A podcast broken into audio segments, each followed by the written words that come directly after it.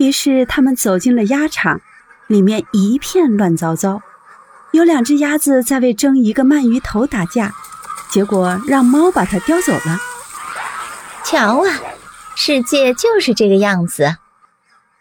鸭妈妈说道，咂了咂嘴，它也想吃鳗鱼头。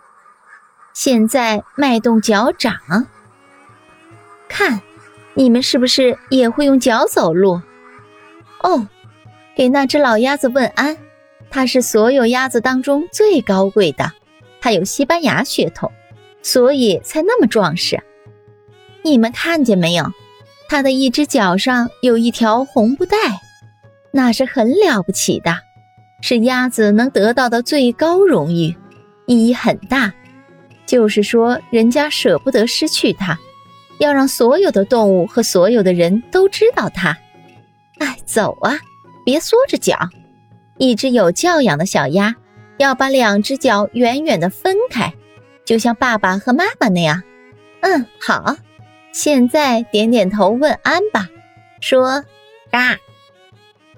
他们都照着做了。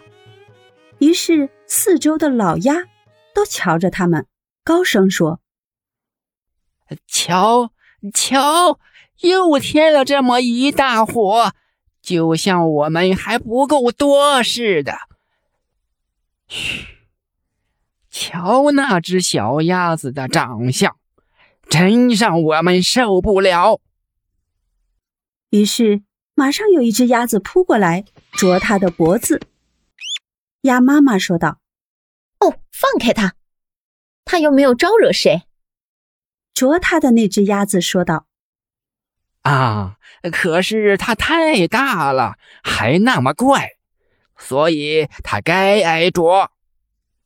那只一条腿上有红布条的老鸭说道：“鸭妈妈生的都是漂亮孩子，除去一只外，全都很漂亮。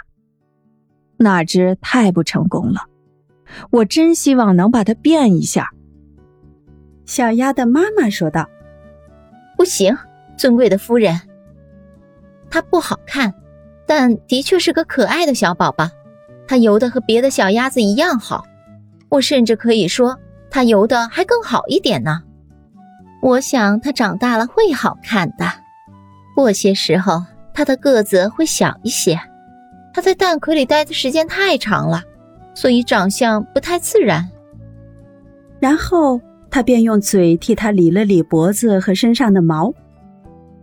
再说他还是个男孩子，所以关系不太大。我相信他会有力气的，他一定会成器的。”老鸭子说道。其余小鸭都很可爱，好吧，回到家后找个鳗鱼头给我拿来。于是他们便回家了。